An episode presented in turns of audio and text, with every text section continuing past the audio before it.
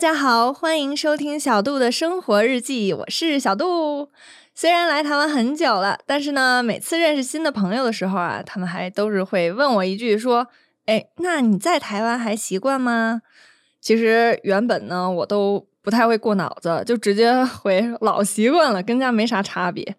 但是呢，仔细想一想啊，即便是在现在，还是会有很多很多，就是让我觉得没办法适应的事儿。为了证明我不是一个人，我就特地请来了我的大学长黄同学来跟我一起讲讲我在台湾那些习惯不了的事儿。欢迎学长！Hello，大家好，我是黄继，来自国立清华大学。啊，非常感谢学长能够来当我的嘉宾，因为他事儿特别的忙。啊，学长，我终于是逮着你了。那在学校呢，都是我们听你的安排做事儿、干活动。那今天呢，我也要耍耍威风，给你安排一个任务，就是给大家揭晓上一期的答案。我要让学长来帮大家介绍一下这个北方的土语“吊腰子”是什么意思。哎，吊腰子啊，其实是北方地区的一个方言土话。其实我们就说的是那种北京的一个官话的意思。是。它其实就是耍赖、墨迹的意思，在我们南方啊，可以用一个字来代替，啥呀？搞搞 搞搞掉腰子跟搞一样，嗯，我不太懂，你能举个例子吗？就比如说，呃，你们在家磨磨唧唧的，对，然后穿衣服啊之类的什么的，嗯，然后你妈妈就会说：“你别搞了，快点啊，别搞了啊。”哦哦哦，就是搞可以代替很多很多的词儿。哦，我懂了，就是基本上动词儿在。在南方，你都可以用“搞”这个词来代替。哦，那你学英语应该挺方便，所有动词都翻译成“搞”就 OK 了。嗯，那学长解释的就是非常的好，我就给他满分啊。用这个北京话造句“吊腰子”就可以说，比如说小朋友跟家长一块儿逛商场，但是呢，他们看见玩具就不走了，然后就拉着父母跟那吭吭唧唧，可能还跟地上打滚儿。那这个时候呢，父母就可以说。别跟我这吊腰子，赶紧走！就是别跟我这吊腰子，别跟我这瞎磨叽了，快走！那有那种就是别耍赖的意思。呃，大家可以了解我说的是什么意思吗？那小杜还要留一下下一集的作业啊，就是想让观众朋友们猜的俚语是“啃节儿”，啃节儿。其实它是三个字儿，那这个词呢，可以跟你们的好朋友一起来讨论看看。等会儿听完小杜的节目，就去问他们“坑节”是啥意思。好了，那话题拉回到我们的中间啊，我特别想好奇学长的这种私生活。就学长，你来台湾已经多久了呀？我大概过来四年半，快五年吧。哦。那你还记得就是刚来台湾的时候有什么你觉得特不习惯的地儿吗？我想想啊，嗯，就是刚来台湾的时候啊，嗯，因为我们那边经常是支付宝啊、微信啊那种便捷支付很方便啊，对，是你带一个手机就可以直接出门，是，所以就是刚来的时候我就直接一个手机就出门了，没有带钱包的习惯，嗯，然后到了吃饭的地方才才才想起来，完蛋要付现。所以就只能又灰溜溜的回寝室去拿钱包，就就这样的事情我发生了两三次，然后你就长记性了是吧？长记性了。我跟你有类似的事情，就是因为咱们在大陆，就不管是出行，呃，花钱什么都用手机就行了，就是像你说支付宝，然后去地铁或者是坐公交车的时候也可以用手机，是不是？对对，就拿手机刷一下。我在台湾当然也有看见，只是还没有那么普及，没有像咱们那儿那么普及。所以刚来的时候，我就是坐公交车，有的时候也就是忘了带我的学生证之类的，就特别傻感觉。那我说到这个交通，还有一点让对我来说特不习惯的地方，就是呃，因为在新竹，他那个等公交车就特别久。我相信学长 跟我有一样的经验，就是去哪儿呢都特别的不方便。而且呢，就是这边的气候太潮太闷了。然后我本身就是一个特别怕热的人，就是一到夏天就狂出汗，感觉身上每个毛孔都在往外冒水儿。那刚来的时候就是浑身难受。记得第一天来台湾，那是二零一九年的一个初秋，当时我爸妈就是大早上，好像七八点就把我送到呃机场了。因为北京的九月份其实已经挺凉的了，早上差不多要穿长袖才可以。然后当时我还特别高兴，就觉得说，哎，现在凉快了，那我到台湾的时候应该 正好错过了那个最热的时候。我当时真的是太天真了。那后来结果一到台湾落地，我就发现啊。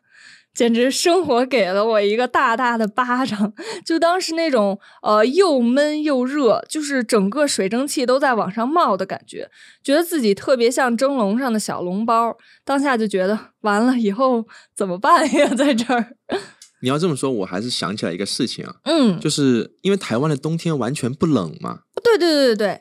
然后我第一年回家的时候，嗯，就忘了我穿个卫衣就上了飞机。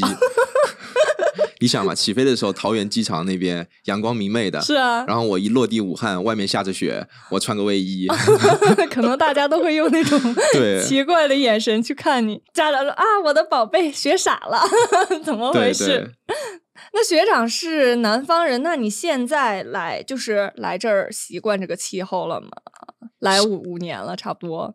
现在应该差不多了，但是刚来的时候是真的不太习惯，嗯，因为你知道台湾这边是属于亚热带的一个岛屿气候，它是很潮湿的，对，但是潮湿的气候比较养人嘛，所以比较养皮肤。是，那我第一次回家的时候就是完全不一样，我台我们湖北那边很干燥、很多雨、干燥多雨的一个气候，然后我回去就是一直在擦那种呃润肤乳，但是保湿的那些。保湿的，但是擦完之后还是。一碰皮肤就痛，所以我现在还在对，所以我现在还在想说，我要是现在再飞回去，我还不知道能不能适应湖北的气候哦，特别是冬天，是不是那边更干？对对。那要是你什么时候打算回去啊？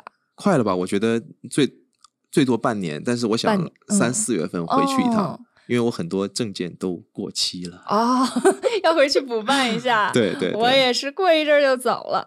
那特呃。就是来这儿时间长了，真的是不知不觉就适应这边的气候了。而且我觉得我最厉害的是可以在夏天戴 N 九五的口罩，就是那种超厚、超闷的那种勒勒在脸上。我居然觉得，嗯，有点热，但是还可以忍受。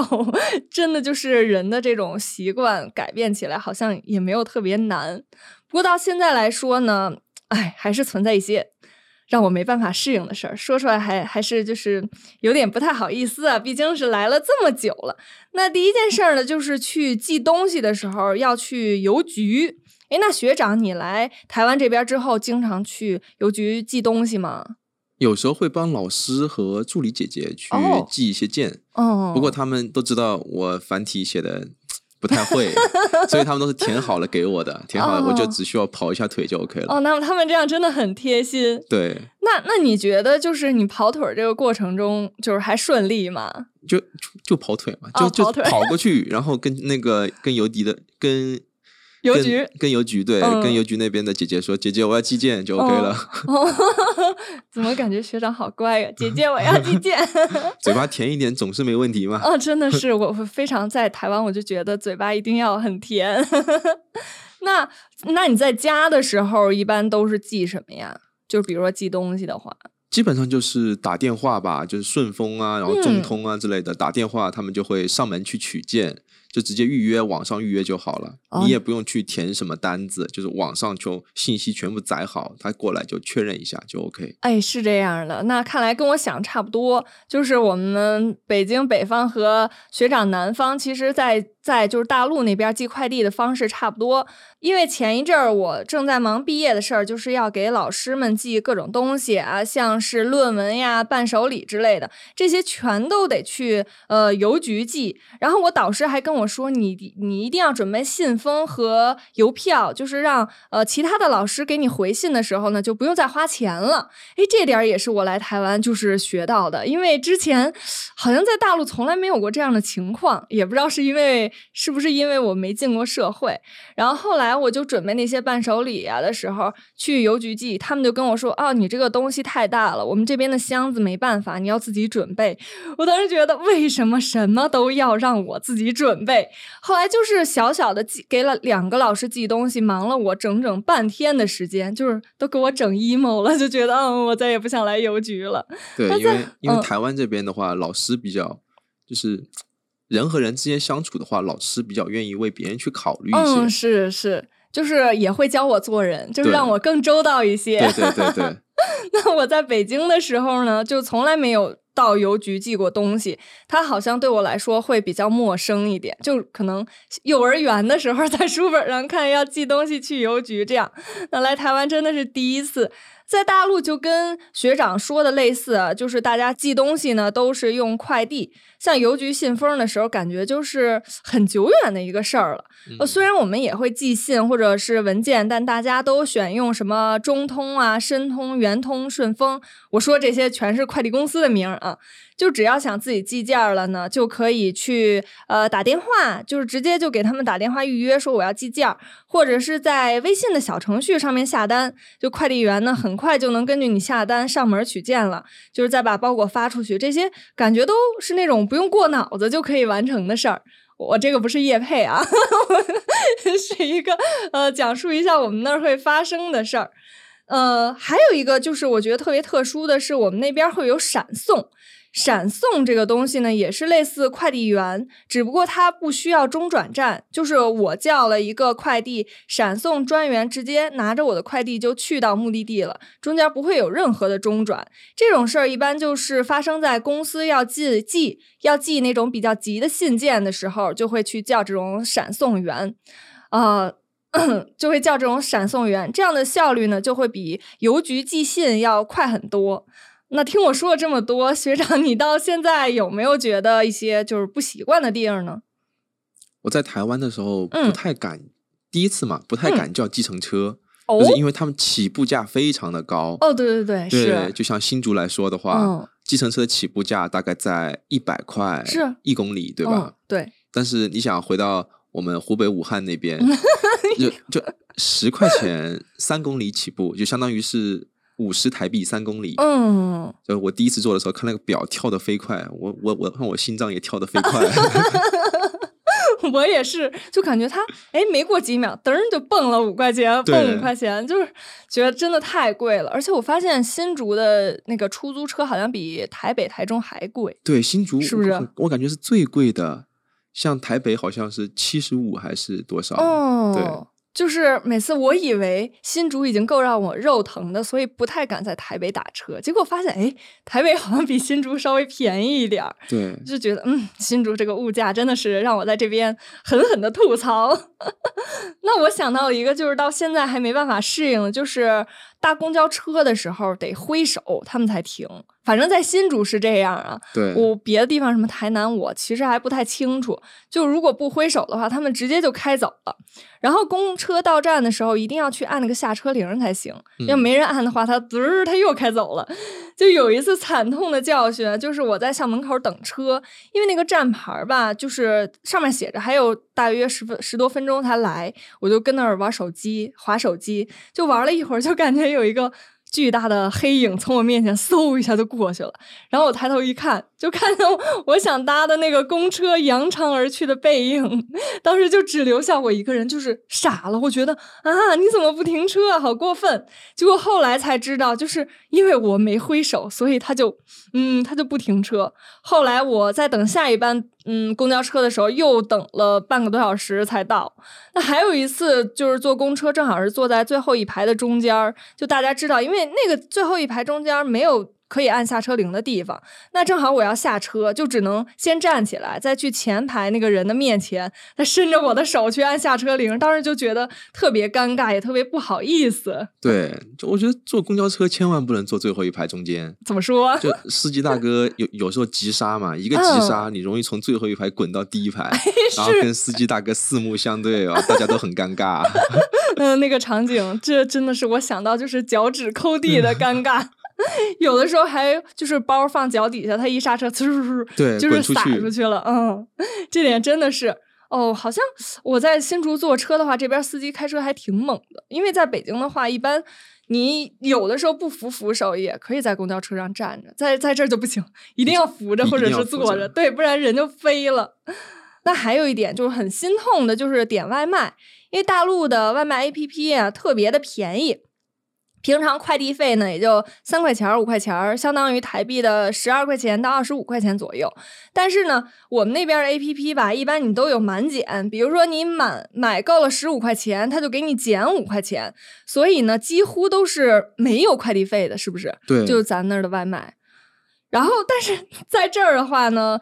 就比如说 Foodpanda 或者 Uber E 之类的，他们都不会去减这个快递费。特别我看很便宜的都要二十九块钱左右。如果你没点够一百的话，那个平台还会自动给你凑到一百块钱。就是这点我真的无法忍受。为什么一定要让我花够那么多的钱呢？